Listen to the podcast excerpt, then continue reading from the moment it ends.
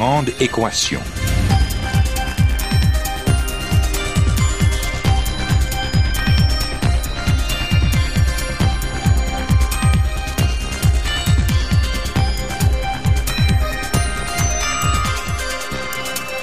Ici Normand Mousseau, bienvenue à La Grande Équation, votre rendez-vous hebdomadaire avec la science.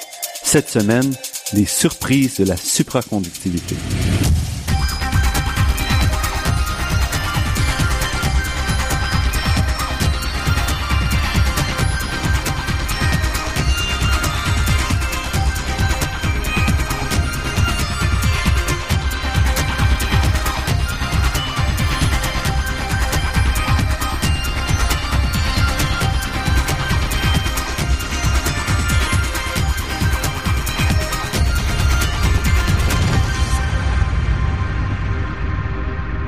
En 1911, le physicien néerlandais Heike Kamerling Onnes, qui explore les propriétés des matériaux à l'aide de son nouveau dispositif capable d'atteindre des températures de moins 270 degrés Celsius, découvre que certains métaux peuvent conduire l'électricité sans aucune perte à très basse température. C'est la découverte de la supraconductivité. Au fil du temps, on découvrira que l'absence de résistance au passage de l'électricité n'est qu'une facette d'un état de la matière particulièrement fascinant.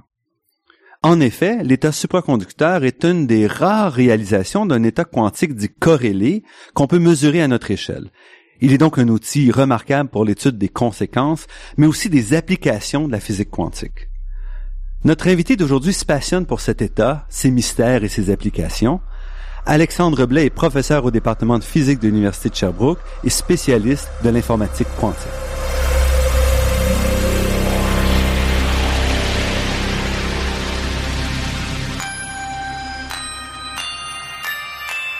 Alexandre Blais, merci d'avoir accepté notre invitation. Merci à vous. Commençons d'abord par la question facile. Qu'est-ce que c'est la supraconductivité? La, la supraconductivité, c'est un état bien particulier de la, matière. Imaginons par exemple une ampoule électrique. Si on prend une ampoule électrique bien traditionnelle, on a un petit fil de tungstène dans lequel on fait passer un courant. Sous l'effet de ce courant-là, il y a de la chaleur et de la dissipation, puis se produit de la lumière. On a une ampoule qui s'éclaire. Si on prend un matériau supraconducteur, pour faire notre ampoule, notre, on remplace le fil de tungstène par un fil d'aluminium à basse température, il y a quelque chose de tout à fait particulier qui se passe. En fait, il n'y a pas de chaleur, il n'y a pas de dissipation, il n'y a donc pas de lumière. Donc, dans un supraconducteur, il n'y a absolument pas de dissipation. Il n'y a pas de perte d'énergie. Mais c'est aussi plus que ça. Au-delà de, de cette définition-là, la première qu'on a faite, les supraconducteurs ont aussi des propriétés, entre autres magnétiques, assez inusitées. Ils ont des propriétés tout à fait euh, particulières, tout à fait étranges, puis assez spectaculaires dans certains cas, en fait, euh, qui ont des applications, on espère un jour, qui seront tout aussi spectaculaires. Par exemple, euh, si on met un supraconducteur à proximité d'un aimant, bien, c'est comme si le supraconducteur voulait pas voir le champ magnétique produit par l'aimant. Il va avoir tendance à le repousser. Donc, il va avoir une donc les deux objets vont se repousser. Par exemple, si on met le supraconducteur sur l'aimant, l'aimant va léviter, va peu à peu monter et va être en suspension au-dessus euh, de, de, l'aimant. On appelle ça euh, l'effet Meissner. Et peu importe si c'est un pôle sud ou un pôle nord, l'orientation de l'aimant, le supraconducteur se pose toujours. Toujours, c'est ce qui est particulier, oui. Et puis, cet état, donc euh, cet état du supraconducteur, c'est relié et c'est aussi un aspect intéressant vraiment à la, mécanique quantique. Exactement. C'est ce qui est fascinant de la supraconductivité, c'est que c'est une illustration à notre échelle d'une théorie de la physique qui on a l'habitude de penser qu'elle s'applique seulement dans le microscopique, au niveau de l'atome, au niveau de la molécule unique, vraiment dans le, le plus l'infiniment petit ce qui se passe pour la supraconductivité, c'est que tout d'un coup, tous les électrons qui sont dans les matériaux, dans les, qui participent au courant électrique, agissent de façon cohérente, agissent tous ensemble. Et ça, c'est vraiment la magie de la mécanique quantique qui leur permet de faire ça. Parce que normalement, si on regarde des électrons dans un métal standard à température de la pièce, chaque électron qui transporte la charge électrique, donc euh, va entrer en collision avec les atomes, va entrer en collision avec les autres électrons, et c'est un peu, on c'est toujours dans une soupe, un peu un mélange qui se passe. C'est un mélange dans lequel il y a beaucoup de brouillard, il y a beaucoup de, donc euh, exactement, il va y avoir une collision avec toutes les impuretés, tous les, petits défauts qu'il y a dans les matériaux, et tout d'un coup l'électron, plutôt que de se rendre du point initial au point final pour transporter l'électricité comme on le souhaite, ben il va avoir des collisions puis il va revenir sur son chemin. Et c'est ça la résistance. Donc ces collisions-là transfèrent de l'énergie au matériau, réchauffe le matériau et c'est ça qui fait qu'une lumière qui, a, qui allume un fil de tungstène va, va s'allumer. Exactement.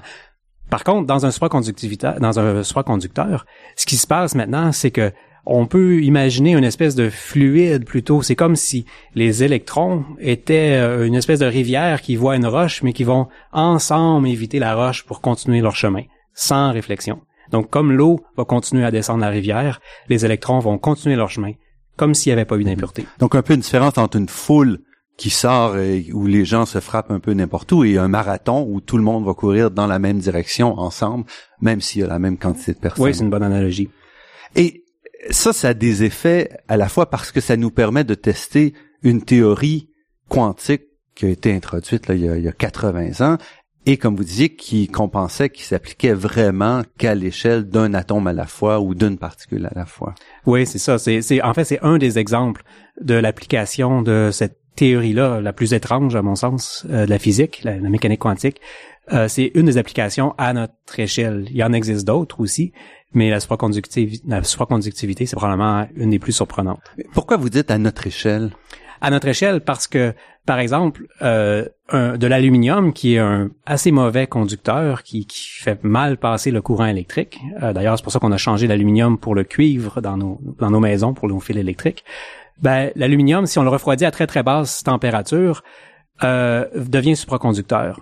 Mais je peux prendre un tout petit bloc d'aluminium ou je peux prendre un bloc d'aluminium qui pèse un kilogramme et l'effet va le même, être le même. Le bloc va passer tous tout ensemble dans l'état supraconducteur. Tout d'un coup, tous les électrons de ce bloc gigantesque, macroscopique, vont agir ensemble de façon comme un seul, comme un, seul, objet. Et là ici, on parle de, de, chiffres astronomiques. Quand vous dites tous les électrons d'un bloc d'aluminium, on parle de 10 puissance 23 et plus électrons. Là, ça commence à être beaucoup de. C'est énorme. C'est énorme. Pour la mécanique quantique, c'est une échelle ben, inusitée.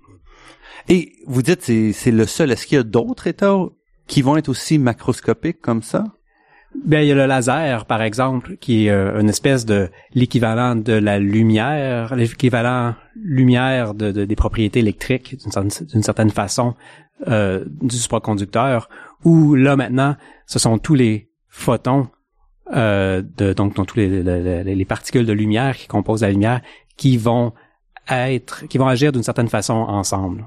Mais c'est plus difficile de jouer avec de la lumière que de jouer avec des, électrons. Oui, bon, avec la facilité qu'on a avec les euh, les conducteurs, c'est qu'on peut même, et ça, ça s'approche de mes recherches, on peut même faire des circuits euh, électriques euh, basés sur ces matériaux-là. L'aluminium, on peut facilement faire des circuits électriques avec ça, et on peut venir jouer toutes sortes de jeux maintenant, puis mettre en évidence toutes sortes de propriétés de la mécanique quantique à l'aide de ces circuits-là. Et la supraconductivité, c'est aussi un autre aspect, une démonstration qu'il faut parfois être patient et travailler très fort pour comprendre ce qui se passe. Parce que la supraconductivité, qu'on appelle traditionnelle à basse température, a été découverte en 1911 et ça a pris plus de 40 ans pour comprendre qu'est-ce qui se passait.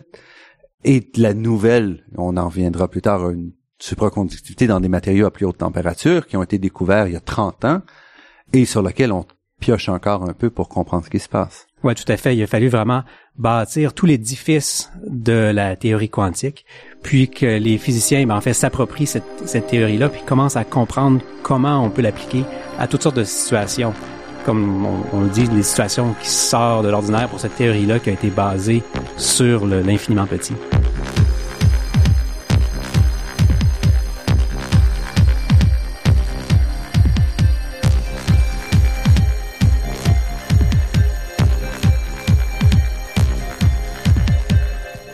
Ici Normand Mousseau, vous êtes à La Grande Équation et nous sommes en compagnie d'Alexandre Blais, physicien au département de physique de l'Université de Sherbrooke et un spécialiste de, l'informatique quantique, de la mécanique quantique. J'aimerais revenir sur un effet qui vous tient particulièrement à cœur, un effet relié à la supraconductivité, l'effet Josephson qui a été prédit par un, physicien très jeune qui avait 22 ans à ce moment-là, euh, en 1962. Qu'est-ce que c'est que cet effet-là et pourquoi c'est si important? L'effet Josephson, c'est effectivement quelque chose que je trouve tout à fait passionnant, puis qui a des applications, maintenant on le comprend de plus en plus, vraiment, vraiment euh, passionnantes. L'effet Josephson, en fait, c'est euh, l'illustration, encore une fois, de la mécanique quantique à grande échelle. Donc, si je prends deux conducteurs d'électricité, deux métaux, deux fils de cuivre ou d'aluminium, par exemple, et euh, que je les colle ensemble, il y a un courant qui va pouvoir circuler. Si je sépare ces deux fils-là, le courant va simplement arrêter. C'est tout. Il n'y aura plus de courant. L'ampoule va s'éteindre. En mécanique quantique, il se passe quelque chose de tout à fait particulier.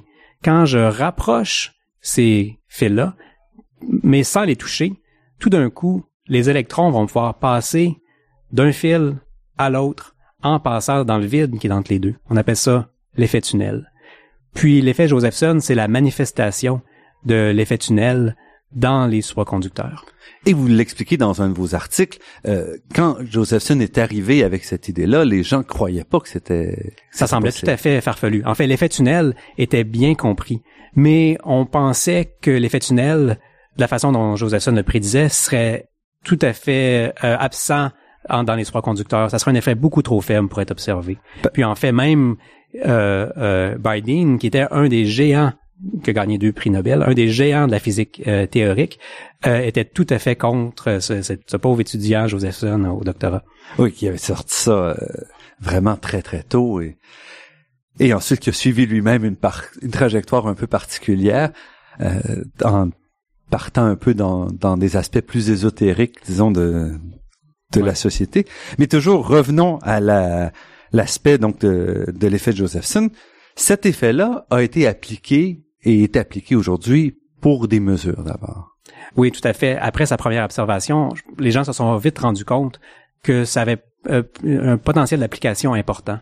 Par exemple, maintenant, c'est utilisé pour établir le standard du volt. Le volt, c'est l'unité du, du voltage. Par exemple, si j'ai une, une pile à la maison, genre une pile 9 volts, euh, ben c'est important ou une pile 9 volts ou une pile de différents voltages, euh, c'est important de bien établir l'unité de mesure, le standard, qu'est-ce que ça vaut vraiment un volt? De la même façon que c'est essentiel d'établir, par exemple, qu'est-ce que ça vaut une seconde? C'est essentiel, par exemple, pour les télécommunications. Si on s'entendait pas sur qu'est-ce que c'est une seconde, les, les télécommunications à l'échelle mondiale pourraient devenir décalées, ce serait la, la catastrophe.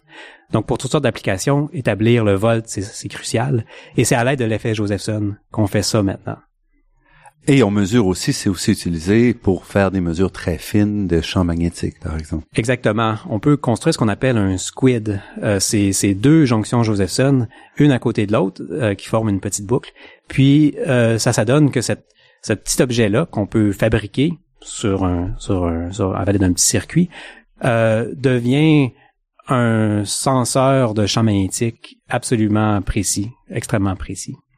Et ça, c'est utilisé dans l'industrie? Euh, c'est utilisé dans toutes sortes d'industries dès qu'on veut euh, une, illustration assez euh, fascinante de la sensibilité de ces de ces squids là, de, de, cet appareil de mesure là, c'est qu'on peut même détecter des infimes variations du champ magnétique terrestre dues, par exemple, à la présence de pétrole. On peut, par exemple, mettre un, un squid, un appareil dans un avion et survoler des régions et voir tout d'un coup le champ magnétique terrestre changer, puis se rendre compte, ah, il doit y avoir quelque chose dans la croûte terrestre pour faire ce changement-là. Il faut vraiment que ça soit extrêmement précis pour arriver à ça.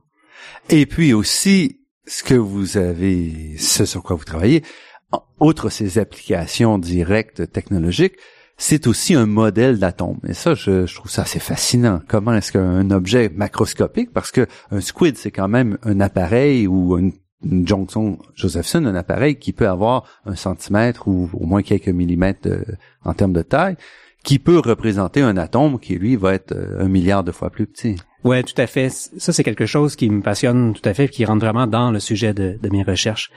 Donc, depuis maintenant une vingtaine d'années, on, on s'est rendu compte que les jonctions Josephson, c'était une façon euh, je pourrais dire presque idéal d'explorer la mécanique quantique à notre échelle. Parce qu'on peut euh, fabriquer ces circuits-là, ces jonctions Josephson-là, vraiment de la façon dont on le souhaite. On peut euh, en changer les propriétés. Et ce qu'on se rend compte maintenant, c'est qu'on arrive à faire des circuits électriques tout à fait macroscopiques, comme on disait tout à l'heure, qui ont 10 à la 23 atomes. Mais ces 10 à la 23 atomes, si on les, on les place de la bonne façon, avec des jonctions Josephson, on arrive à créer un circuit qui a les mêmes propriétés qu'un seul atome. Un seul atome, mais qu'on aura euh, vraiment euh, euh, décidé les propriétés de cet atome-là.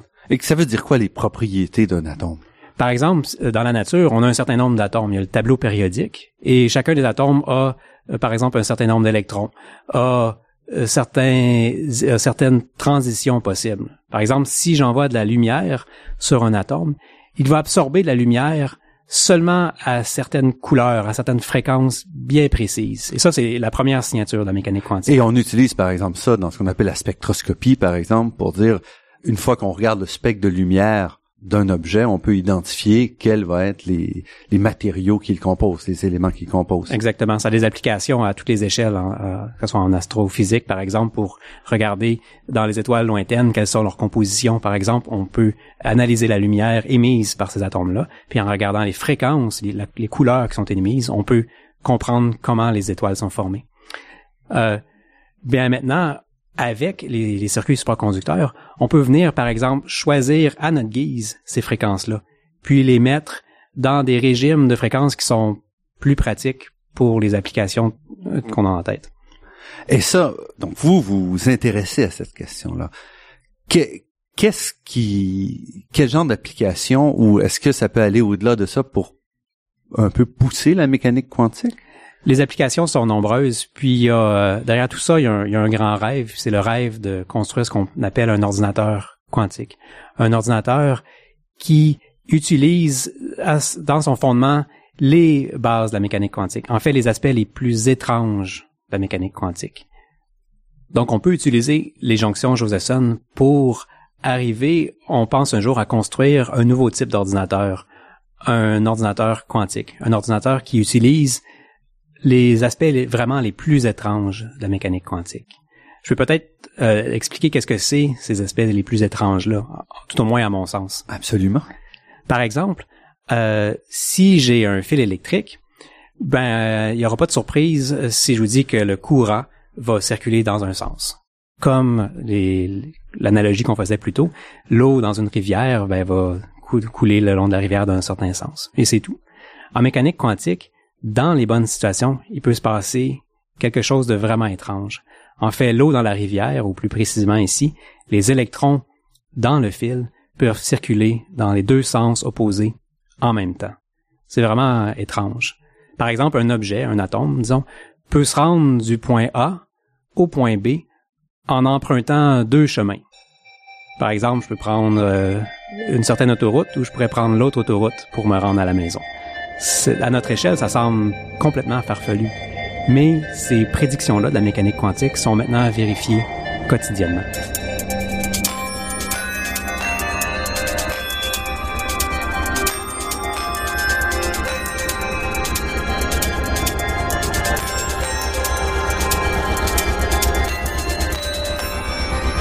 Ici Normand Mousseau, vous êtes à la grande équation sur les ondes de Radio VM et nous parlons mécanique quantique avec Alexandre Blais. Donc vous parliez des jonctions Josephson qui vous donne peut-être un outil pour euh, développer un ordinateur s'appuyant sur la mécanique quantique.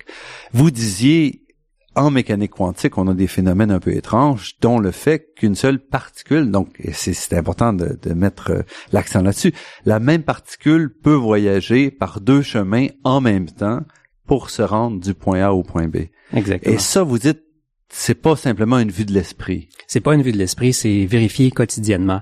C'est, c'est, en fait, qui vérifie ça quotidiennement? La supraconductivité, par exemple. Si cette possibilité-là n'existait pas, on n'aurait simplement pas la supraconductivité. C'est aussi vérifié de façon beaucoup plus directe dans des centaines maintenant de laboratoires à travers la planète, y compris à Sherbrooke, où on réussit à créer ce qu'on appelle ces superpositions d'états-là un, un, électron ou un atome qui est dans deux états, deux positions en même temps. À Sherbrooke, euh, ce qui est fait, c'est d'avoir des électrons euh, dont une de leurs propriétés, ce qu'on appelle le spin, le spin peut être euh, aligné d'une façon et d'une autre en même temps.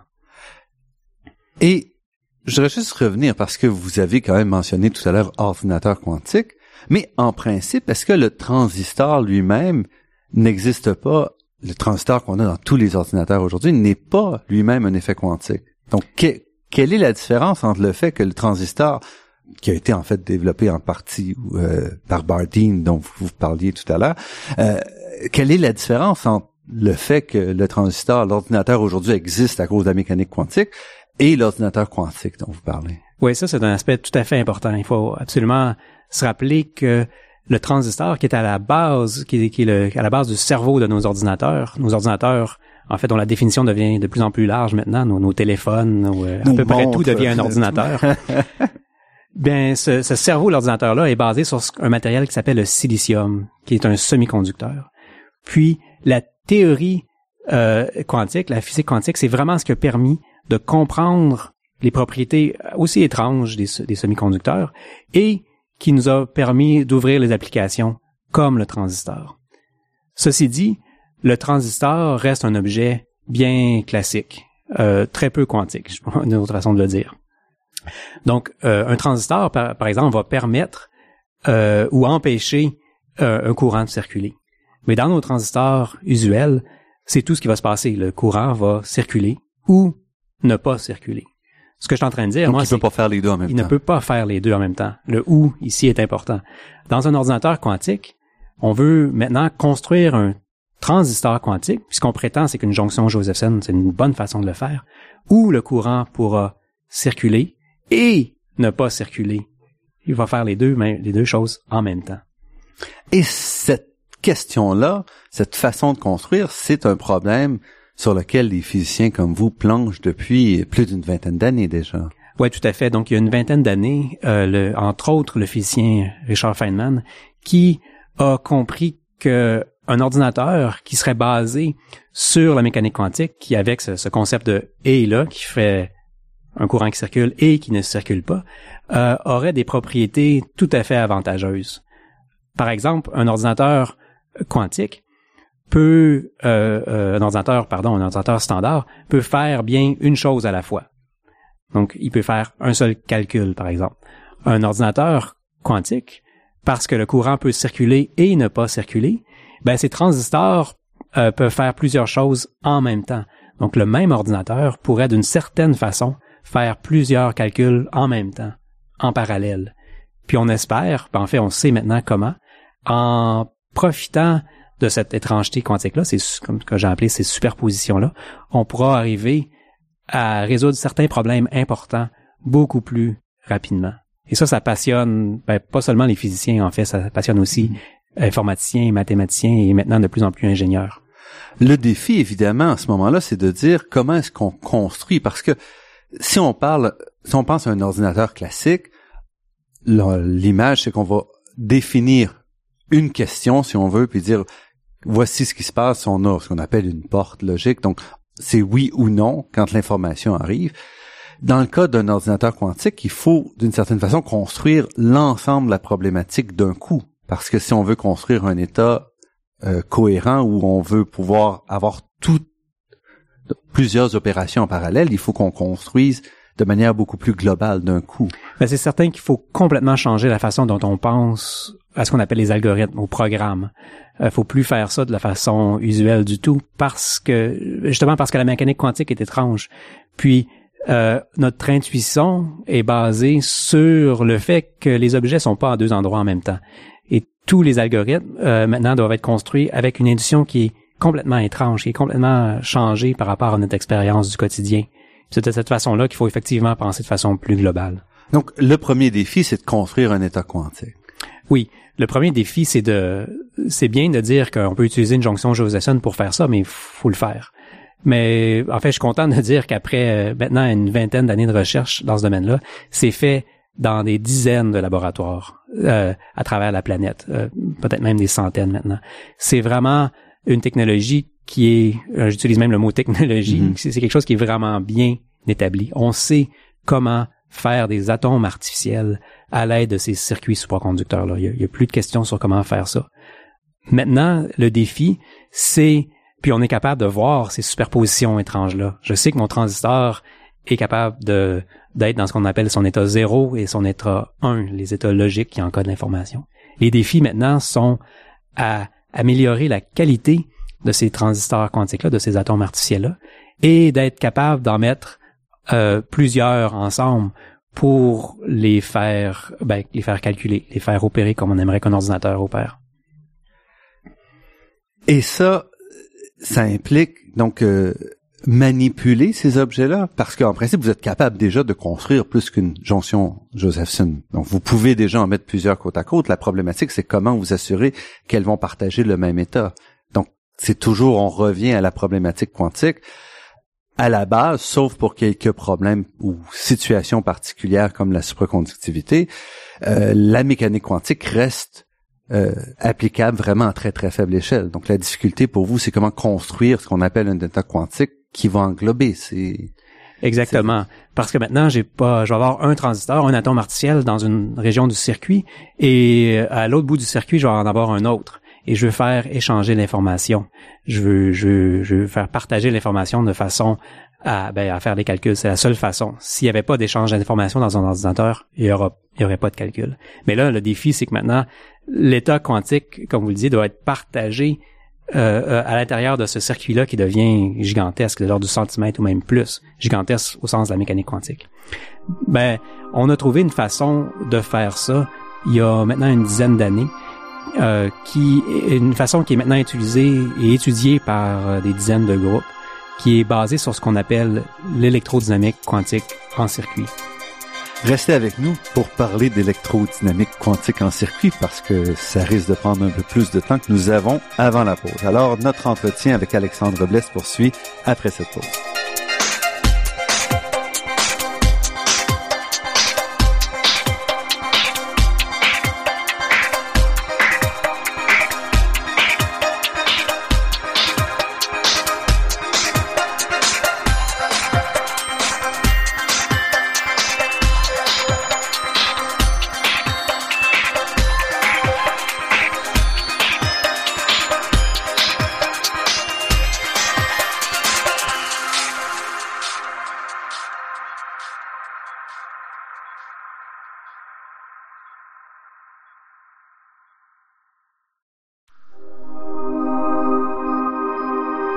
Ici Normand Mousseau, vous êtes à La Grande Équation et nous sommes en compagnie d'Alexandre Blais, professeur au département de physique de l'Université de Sherbrooke, qui nous parle d'informatique quantique.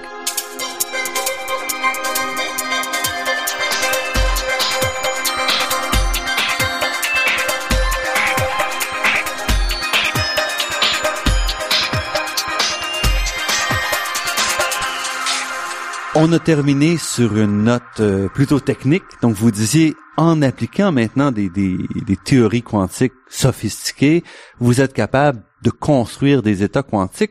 Et ça, c'est remarquable, sur des centimètres euh, de longueur. Tout à fait. Maintenant, on est capable de prendre l'information quantique euh, et de la propager sur plus d'un centimètre et créer ce qu'on appelle, je vais sortir un autre mot technique, mais créer ce qu'on appelle de l'enchevêtrement. L'enchevêtrement qui est, à mon sens, la deuxième étrangeté quantique euh, dont il vaut vraiment la peine de parler. On a parlé premièrement de superposition. La deuxième étrangeté quantique, c'est le fait que tout d'un coup, en mécanique quantique, il peut avoir une action à un endroit qui a une conséquence immédiate à un autre. Par exemple, euh, moi à Sherbrooke, je peux faire une action, puis généralement, ça n'aura pas de conséquences immédiatement à Montréal. En mécanique quantique, ça peut être le cas. Tout d'un coup, les propriétés d'un objet à Montréal, parce que j'ai fait quelque chose à Sherbrooke, pourraient changer. Et ça, c'est très fondamental parce que ça va d'une certaine façon et à l'encontre de ce qu'Einstein, euh, ce que la relativité nous dit, que les euh, tout doit se passer au plus vite, au, l'information ne peut pas aller plus vite que la vitesse de la lumière, donc ça peut jamais être instantané. Exactement. C'est quelque chose qui choquait beaucoup Einstein. Euh, cho- choquait tellement Einstein, juste, euh, en fait, même ce qu'il a dit à un certain moment donné, c'est que si la mécanique quantique prédit ces états aussi étranges que l'état enchevêtré, où il y a ces corrélations fortes-là d'objet à l'autre, même à longue distance, ben ça veut dire simplement que la mécanique quantique, elle est fausse. Ça, ça donne en fait que la mécanique quantique est tout à fait euh, vraie, en fait, avec toutes les expériences qui ont été faites jusqu'à maintenant. Et ces corrélations-là sont, sont vues dans des, sont vues partout maintenant dans des dizaines de laboratoires. On a même à Sherbrooke une expérience où les étudiants au bac en physique vérifient que ces corrélations fortes-là, ces états enchevêtrés-là fonctionnent bien. Et ces états enchevêtrés sont aussi au cœur de la deuxième partie d'un ordinateur quantique. La première, c'est poser le problème, si on veut, introduire le problème dans un état quantique. Et la deuxième, c'est sortir l'information. Il faut aller chercher une réponse, suivre ce qui se passe dans l'état quantique quand on fait le calcul. Et ça, c'est aussi le grand défi. Comment est-ce qu'on peut faire une mesure, aller chercher l'état de notre calcul sans détruire euh, le, le, programme lui-même? C'est, c'est ce qui est extrêmement difficile, puis à mon sens, le plus intéressant euh, dans le domaine. C'est d'ailleurs sur, ça, sur ça qu'on, qu'on passe Donc, je vous laisse reformuler parce que je suis pas sûr que j'étais très clair, alors. ben, ce qui se passe, en fait, c'est que depuis tout à l'heure, on parle de mécanique quantique, d'effets étranges, d'électrons de, qui se promènent en deux sens en même temps, de, de particules qui, qui, qui, qui, prennent deux chemins pour se rendre euh, au même point, euh, d'une particule qui, qui, pardon, qui, on parle d'une particule qui prend deux chemins pour se rendre au même point. Ben, ces effets étranges-là, on les voit pas à notre échelle. Ben, c'est qu'il se passe quelque chose entre le monde quantique et notre monde à nous, euh, il, doit nécessairement se passer quelque chose si ces effets-là sont pas vus. Ce qui se passe en fait, c'est que dès qu'on observe un état quantique, on le force à prendre une décision d'une certaine façon. Si pendant que l'atome va du point A au point B en empruntant simultanément deux chemins, j'observe l'atome, je lui demande par quel chemin passes-tu, je le force à prendre une décision et à, à suivre seulement un des deux chemins. Je viens de briser la superposition. C'est pas très surprenant parce que ce que je suis en train de dire, c'est que si j'observe, d'un certain sens, je vois plus les effets bizarres. Ça, c'est tout à fait compatible avec notre expérience du quotidien. On les voit pas, ces effets bizarres-là. Et ça, c'est un des aspects qui reste encore euh, étrange dans la mécanique quantique pour euh, tant qu'on on, travaille pas au quotidien comme ça. Exactement, ça, ça reste une autre étrangeté. Et donc, par exemple, quand on fait quand on fait un calcul, normalement sur notre ordinateur, à n'importe quel moment, on peut aller voir où en est le calcul dans l'ordinateur, quel est l'état des mémoires, quel est l'état. Donc, on peut aller chercher tout ce qui se passe dans les niveaux des calculs intermédiaires ou arrêter au moment donné, OK, là j'ai l'information qu'il me faut, j'arrête. Le problème d'un ordinateur quantique, c'est comment est-ce qu'on peut aller sonder ce qui se passe sans détruire tout le travail qu'on a fait? Exactement. Donc, euh, dans certains cas, on va, faire, on va être assez satisfait de poser la question à l'ordinateur seulement à la fin. On va faire une multiplication, puis on va vouloir voir la réponse à la fin. On n'est pas intéressé à avoir les étapes intermédiaires. Donc, cet aspect-là, c'est pas particulièrement un problème, en autant qu'on pose le bon genre de questions aux ordinateurs quantiques. Ça, veut dire donc qu'il y a certains problèmes qui sont pas adaptés aux ordinateurs quantiques, d'autres qui sont plus. Ça, c'est pas un problème en soi. Par contre, il faut réussir à créer ces méthodes de mesure-là. Je dois être capable, à la suite du calcul, de d'extraire l'information. Donc ça, ça va, mais je dois aussi éviter de poser la question pendant le calcul. Je dois avoir donc un appareil de mesure qui est tout à fait absent lors du calcul et tout d'un coup est très très présent pour aller chercher l'information. Et c'est ce, ce, changement abrupt de complètement effacé jusqu'à très très présent pour extraire l'information qui est particulièrement difficile à réaliser. Et vous travaillez fort sur cette question-là vous-même. Exactement. Donc, de la même façon que j'ai dit qu'on pouvait utiliser ce qu'on appelle l'électrodynamique quantique en circuit, un, un mot technique, pour euh, échanger de l'information à l'intérieur d'un ordinateur quantique, ben on sait maintenant euh, qu'on peut utiliser ces mêmes idées-là pour extraire l'information d'un ordinateur quantique de façon très efficace en fait. Et comment est-ce que vous c'est vous pouvez résumer ça en quelques quelques mots Oui, ben je peux vous dire que l'électrodynamique quantique en circuit c'est basé sur ce qu'on appelle l'électrodynamique quantique en cavité, quelque chose qui a mérité le prix Nobel à Serge Haroche il y a maintenant, je crois, trois ans. Donc euh, c'est l'étude de l'interaction de la lumière et de la matière à son niveau le plus fondamental. Un atome qui interagit avec un seul photon. Ben, ce qu'on a réussi à faire, c'est de recréer ces conditions-là sur un circuit. Mais parce que c'est sur un circuit et parce qu'on a euh, maintenant toute la liberté de créer l'atome qu'on désire vraiment et les propriétés de la lumière qu'on désire vraiment, on peut faire l'interaction, on peut ajuster l'interaction lumière-matière de façon optimale pour faire la mesure. Ce qui se passe, en gros, c'est qu'on va avoir deux atomes artificiels, donc qui sont des jonctions Josephson, qu'on en a parlé, qui vont être séparés d'un centimètre. Mais euh, près de ces atomes artificiels-là, on va avoir un simple fil d'aluminium, donc, donc, qui va faire un centimètre. Ça paraît trop simple d'une certaine façon, mais ce simple fil d'aluminium-là va être le, une façon, une méthode pour échanger l'information de façon très efficace. Et je voudrais quand même revenir sur l'importance de, ce que vous faites, l'importance entre aussi des travaux de Serge Haroche sur lesquels vous construisez, parce que dans la théorie classique de la mécanique quantique, telle que développée dans les années 1930 et dans l'interprétation donnée par Niels Bohr, c'est impossible d'une certaine façon de faire ce que vous faites. Donc on disait, dès qu'on prend une mesure, peu importe la mesure, on va détruire l'état quantique, on va forcer le système à se brancher. Est-ce que c'est là ou là? Ce que vous faites, c'est une façon de dire, on va aller voir qu'est-ce qui se passe, mais sans forcer le système à se brancher complètement. Il y a un peu des deux, en fait. Euh, dans un ordinateur quantique, en fait, on va vraiment laisser le, on va forcer le système. Mais on comprend toutefois maintenant qu'on est capable de venir juste chatouiller d'une certaine façon le système puis juste venir extraire un petit peu d'information. Si on n'extrait pas toute l'information du système, on est effectivement capable de le préserver euh, dans, dans un état superposé. Donc ça, c'est quelque chose qu'on est capable de faire et qui est fait maintenant, qu'on a compris comment faire. Donc on est capable de faire ce qu'on peut appeler des mesures faibles, où on vient juste extraire un peu d'information, puis on préserve les superpositions, ce qui est assez surprenant en fait au sens de Niels Bohr. Et on peut aussi faire des mesures fortes où on extrait toute l'information et là on force vraiment le mmh. système.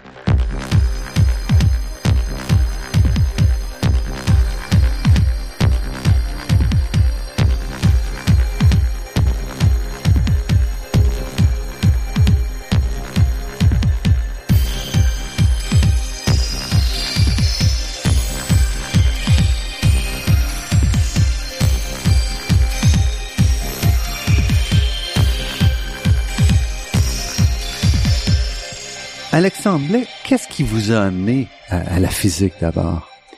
Ce qui m'a amené à la physique, c'est le désir de comprendre comment les choses fonctionnent. J'avais l'impression que la physique me permettrait de vraiment comprendre la nature, puis comprendre la nature sur toutes sortes d'échelles. Les physiciens s'intéressent à la formation de l'univers, la formation des galaxies, jusqu'à l'infiniment petit. Donc c'est tout un, range de possibilités qui est unifié dans un, dans un langage qui est la, théorie quantique, pardon, la théorie de la physique, toutes les, les, théories de la physique. Et ça, je trouve ça absolument fascinant. Mais on a parfois l'idée que la physique, c'est un peu vieillot, que c'est un peu dépassé. Par exemple, vous travaillez sur la théorie quantique, qui est une théorie qui a été mise en place il y a, il y a près de 100 ans maintenant. Euh, ça vous perturbe pas? Pas du tout, parce a toujours des choses excitantes à faire. D'une certaine façon, euh, ce qu'on est en train de faire dans nos recherches, c'est qu'on est en train de, par exemple, de changer la définition de ce que c'est la mécanique quantique. Si on ouvre le dictionnaire, on nous dit que la mécanique quantique, c'est la, c'est la mécanique, c'est la théorie euh, qui régit l'interaction des particules subatomiques. Mais c'est pas vrai. on est capable de faire maintenant de la mécanique quantique sur l'échelle du centimètre et même plus on, change la physique. Euh, encore aujourd'hui, il y a beaucoup de place pour l'innovation. Donc essentiellement, on montre aujourd'hui que la mécanique quantique, c'est aussi à notre échelle, que c'est pas simplement quelque chose euh, qui est un petit peu dans le brouillard, qui appartient qu'à un autre univers que le nôtre. C'est vraiment la théorie qui s'applique dans les bonnes conditions. Il faut trouver les bonnes conditions où elles se révèlent, et quand on les a trouvées, puis on est capable de réaliser ces conditions-là au laboratoire, ben, elles se révèlent tout à fait. Mais qu'est-ce qui vous a amené? Vous parliez tout à l'heure d'astronomie, donc à un moment donné, vous avez dit, moi, ce que je veux, c'est, les matériaux, regarder au niveau de notre quotidien. Qu'est-ce qui vous a amené à la physique quantique? Ben, En fait, c'est vraiment la lecture d'un article dans le magazine La Recherche euh, par un article de Serge Haroche qui expliquait ses expériences d'électrodynamique quantique en cavité, donc l'interaction lumière-matière à son échelle la plus fondamentale. Et là où on voyait vraiment ben, ce que je voyais au, au baccalauréat en physique, donc au moment où j'étais au bac, on apprenait des choses sur la mécanique quantique que je trouvais tout à fait fascinantes. Puis là, tout d'un coup, j'ai réalisé que ben on peut faire ça au laboratoire, on peut aller sonder ces propriétés-là, puis voir des propriétés encore plus étranges que je pouvais imaginer initialement. Et c'est ça qui vous a amené donc à vous euh, positionner là-dedans. Et depuis que vous êtes en, dans ce domaine-là, informatique quantique, euh, physique quantique, vous avez vu quand même aussi des, changements très importants en termes de, de manipulation puis de ce qu'on comprend. Oui, tout à fait. Le domaine a complètement changé. Quand je suis arrivé dans le domaine, en fait, ces atomes artificiels dont on parle là n'existaient pas. L'idée était presque farfelue. On parle d'une quinzaine d'années environ. Maintenant, on a des compagnies comme Google, IBM, qui investissent des centaines de millions de dollars dans ce domaine-là exactement pour utiliser, utiliser les jonctions Josephson, l'électrodynamique quantique en circuit pour arriver au rêve de l'ordinateur quantique. Mais qu'est-ce qui manque aujourd'hui justement à ce rêve-là pour que pour qu'on ait un ordinateur quantique? Ben, ça reste encore, et c'est pour ça que je travaille encore, ça reste un problème de physique fondamentale. C'est pas encore un problème d'ingénierie, au sens où si je prends un circuit A avec un circuit B, je les mets ensemble, j'ai pas de surprise, les deux vont fonctionner. On a toujours encore des surprises, puis on doit encore comprendre comment les choses fonctionnent. Il y a encore des choses à, même à, la mécanique quantique, c'est une, théorie qui est bien établie, mais révèle encore des surprises. Puis on doit encore comprendre comment exploiter ces surprises-là de façon plus efficace. C'est vraiment de la recherche fondamentale encore. Parce que même si on a la théorie, le problème c'est c'est pas facile à extraire ce qu'elle contient, la viande de cette théorie-là d'une certaine façon. Exactement. cet aspect-là prend du temps et exige et nous amène parfois à des surprises. On gratte vraiment dans les raccoins de la mécanique quantique d'une certaine façon, dans les aspects peu explorés jusqu'à maintenant, parce que ben les, les, les, pères fondateurs de la mécanique quantique, par exemple, euh, Schrödinger nous disait que ben, il est farfelu de penser qu'on fait une expérience avec un seul atome, que c'est impossible de faire ça de toute façon, donc il faut pas penser en ces sens-là. Mais c'est ça qu'on fait maintenant. On crée notre propre atome et on fait des mesures sur cet atome unique-là. Est-ce que vous voyez donc l'ordinateur quantique comme quelque chose pour vous qui est un but euh, un peu mythique pour vous orienter dans vos recherches ou est-ce que vous pensez que c'est quelque chose qui sera sur nos bureaux euh, d'ici euh, quelques années ou quelques décennies? Ben les deux les deux réponses sont les deux choses sont bonnes en fait. Donc la question est plus vraiment euh, on dirait maintenant est-ce que l'ordinateur quantique va se faire? Mais il semble que la question est plutôt quand est-ce qu'il va se faire? Avec tout les, le progrès qu'il y a eu, puis pas seulement avec les supraconducteurs et les jonctions Josephson, mais tout le progrès qu'il y a eu dans le domaine en général.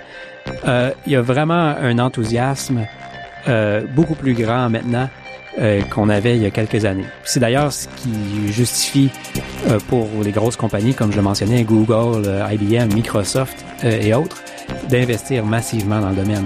Ils font pas ça pour faire plaisir aux physiciens, ils font ça parce qu'ils pensent que ça s'approche.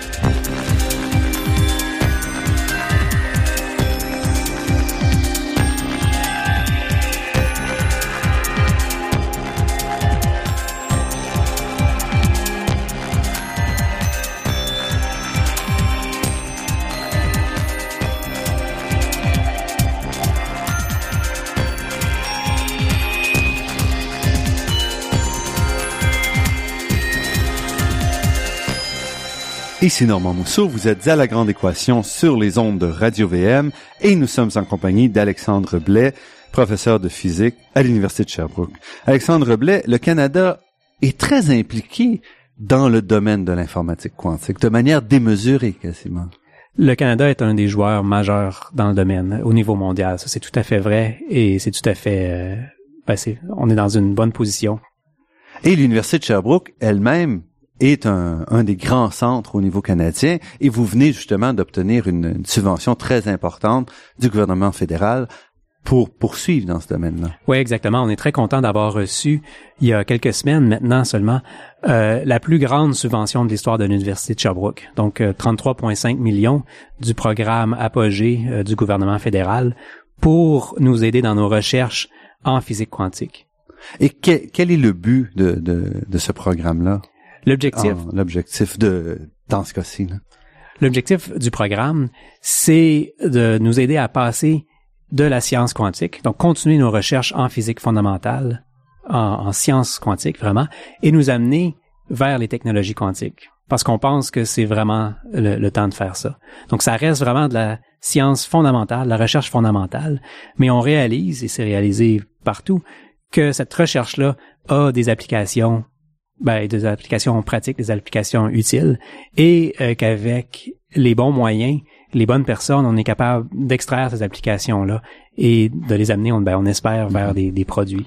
Historiquement, on, on associe ce genre de développement technologique à l'armée. Or, pourquoi est-ce que le Canada est si présent? Est-ce que c'est euh, des effets un peu euh, aléatoires ou il y a, il y a eu quelques personnes au bon moment à la bonne place? ou- a au Canada un des joueurs importants au niveau mondial, on peut pas passer à côté, c'est l'université de Waterloo avec leur institut euh, Institute for Quantum Computing. Donc euh, il y a à Waterloo une compagnie bien connue qui s'appelle euh, Research in Motion, maintenant BlackBerry, où le fondateur de cette compagnie-là a décidé de donner massivement 100 millions de dollars en fait pour le domaine de l'information quantique. Et ce qui est, c'est ce qui a vraiment euh, créé un engouement ben, à Waterloo, mais qui s'est répercuté à, à travers le Canada maintenant. Et ce qui fait donc qu'aujourd'hui, le Canada, on le disait tout à l'heure, est un, un acteur majeur avec plus ou moins trois pôles. Donc, un pôle au Québec qui est euh, l'Université de Sherbrooke, un pôle autour de l'Université de Waterloo, puis aussi un en Colombie-Britannique, où il y a même une compagnie, D-Wave, qui est la seule à vendre, si on veut, des ordinateurs quantiques. Oui, D-Wave euh, en, euh, en Colombie-Britannique, qui vend euh, des, des ce qu'ils appellent un ordinateur quantique, même si c'est pas tous les chercheurs dans le domaine qui, qui sont prêts à, à, à affubler ce nom-là à, à leurs produits. Mais ça donne quand même une, une visibilité à un domaine de recherche qui, on l'a vu là depuis depuis une heure, est quand même pas si facile que ça à décrire. Oh, tout à fait. Donc, euh, puis d'ailleurs, donc D-Wave fait un, excellent, excellent travail dans ce qu'ils font et euh, ils mettent une visibilité au domaine qui, qui est tout à fait bénéfique. Revenons maintenant, j'aimerais ça sur les, les aspects, euh, ce que ça nous donne sur la mécanique quantique, parce que c'est- un aspect quand j'étais petit, et il y a quand même quelques années de ça, euh, la mécanique quantique restait pour la plupart des gens une question quasiment philosophique. On se posait des questions sur l'interprétation et tout. D'une certaine façon, les travaux qui, qui amènent à l'informatique quantique repousse un peu la philosophie dans le coin en disant regardez la mécanique quantique c'est aussi une réalité avec laquelle on peut jouer Ouais, tout à fait. Euh, Il reste que la, la, la philosophie, l'interprétation de la mécanique quantique reste un sujet de recherche important et intéressant, mais il y a un- on peut prendre un point de vue beaucoup plus pragmatique, et c'est mon point de vue, c'est la mécanique quantique, euh, l'outillage de la mécanique quantique est bien établi. Comment on peut maximiser notre utilisation de cet outillage-là pour arriver à soit des applications tout à fait nouvelles, mais aussi mettre en évidence les, les aspects les plus intéressants de la mécanique quantique? Donc vraiment, euh, l'aspect pragmatique est, est, est important. Et ce qui est remarquable aussi c'est que en passant à l'échelle à laquelle vous travaillez qui est plus l'échelle atomique une échelle beaucoup plus grande il y a eu aucun réajustement à faire à la théorie elle-même C'est assez fascinant, effectivement, que la mécanique quantique, elle est, semble valide à toutes les échelles euh, auxquelles on, a- pu la sonder maintenant. Ça, ça reste une question extrêmement passionnante. Est-ce qu'un jour, on va voir qu'en construisant un ordinateur quantique, par exemple, où là, on va vouloir créer des états quantiques qui sont sur des échelles de grandeur beaucoup plus grands, est-ce que tout d'un coup, la mécanique quantique va juste arrêter de fonctionner? Est-ce qu'il va avoir une surprise? Puis ça, pour le physicien, euh, ça serait une nouvelle extraordinaire. Pour Google, qui essaie de construire un ordinateur quantique, ça serait peut-être pas bienvenu, mais le physicien est intéressé par les surprises. Parce qu'encore une fois, la mécanique quantique, dans les années 20, dans les années 1910-1920, a été développée pour décrire un atome. On voulait comprendre qu'est-ce qui se passait autour de l'atome d'hydrogène ou d'autres atomes ou quelques particules ensemble. Ça n'a pas été développé initialement pour s'appliquer au système euh, sur lequel vous travaillez. Tout à fait, mais on se rend compte à quel point c'est robuste. Ça, c'est exceptionnel. Et ça, ça vous, ça, ça vous embête un peu même ou euh? Non, pas du tout, parce que justement, je prends une appro- l'approche pragmatique. on a un outillage qui fonctionne, exploitons cet outillage-là au maximum. Il y a tellement de belles choses à faire à l'intérieur de ce terrain de jeu-là euh, que je me sens pas limité. Évidemment, si on trouve un nouveau terrain de jeu, ben on va aller l'explorer. Et au-delà de l'ordinateur quantique, est-ce que les travaux que vous faites ont d'autres directions, d'autres euh, Ouais, tout à ben, fait. application, mais direction plus large, parce que c'est pas nécessairement une application euh, industrielle, mais ça peut être une application fondamentale ou une direction. Pour moi, le, rôle du physicien, c'est vraiment de comprendre comment la nature fonctionne. Euh, le physicien va créer, par exemple, ce qui est arrivé, le transistor qui est arrivé à la révolution de l'information qu'on connaît aujourd'hui. On n'aurait pas, sans la mécanique quantique, on n'aurait simplement pas Internet. Euh, ceci dit, l'exploration pure de la nature est suffisante puisqu'on fait maintenant en repoussant les limites de ce qui est la définition même de mécanique quantique, ben c'est ce qu'on est en train de faire. Et ça, c'est en soi suffisamment stimulant. Il y a aussi toutes sortes d'applications.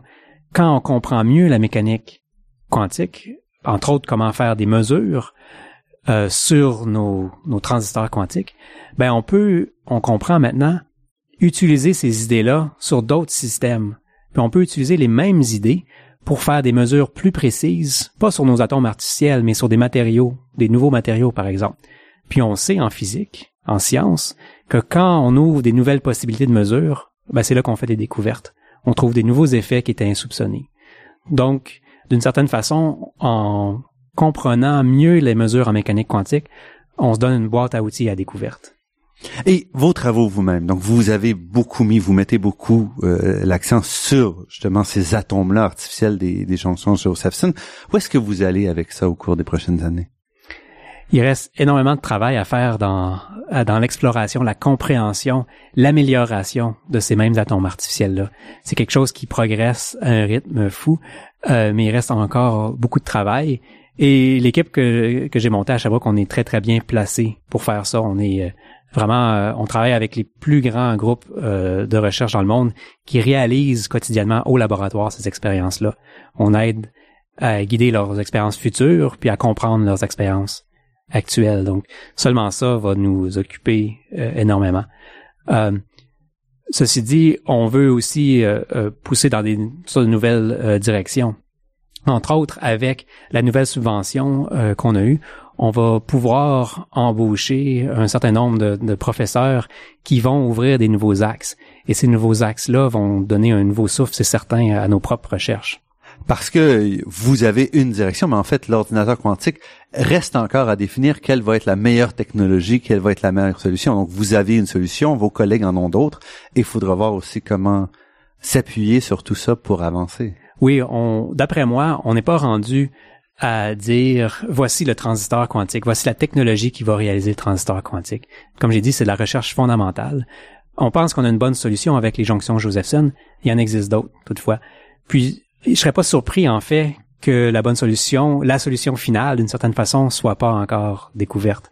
Cette solution-là euh, peut arriver d'une direction surprenante ou peut être le mariage de solutions qui existent déjà. ça, ça fait partie aussi de nos axes de recherche, euh, entre autres avec mon collègue euh, Michel Pioro-Ladrière, qui lui s'intéresse à l'utilisation des semi-conducteurs, pas des, des supraconducteurs, pour euh, créer un ordinateur quantique. Alexandre, je pense que cette entrevue montre bien aussi à quel point la mécanique quantique prend une ampleur qu'on n'avait pas qu'on n'avait pas estimé il y a quelques années et à quel point il va falloir que chacun peut-être euh, se familiarise un peu plus avec cette euh, idée-là. J'espère, j'espère que c'est le cas. D'ailleurs, dans notre euh, dans notre projet avec la nouvelle subvention, on essaie de faire un lien avec la faculté de génie, où on espère, notre rêve en fait, c'est qu'il y aura un cours de mécanique quantique, de génie quantique d'une certaine façon dans leur programme, où les ingénieurs ben, de demain auront pas le choix d'avoir une certaine base en mécanique quantique. Ça s'en vient. Et j'espère même que vous pourrez aller au-delà de ça et aussi enseigner aux gens qui ne seront pas en génie ou en sciences cette, cette magnifique théorie qui est la mécanique quantique. Alexandre je vous remercie beaucoup pour cette entrevue. Merci.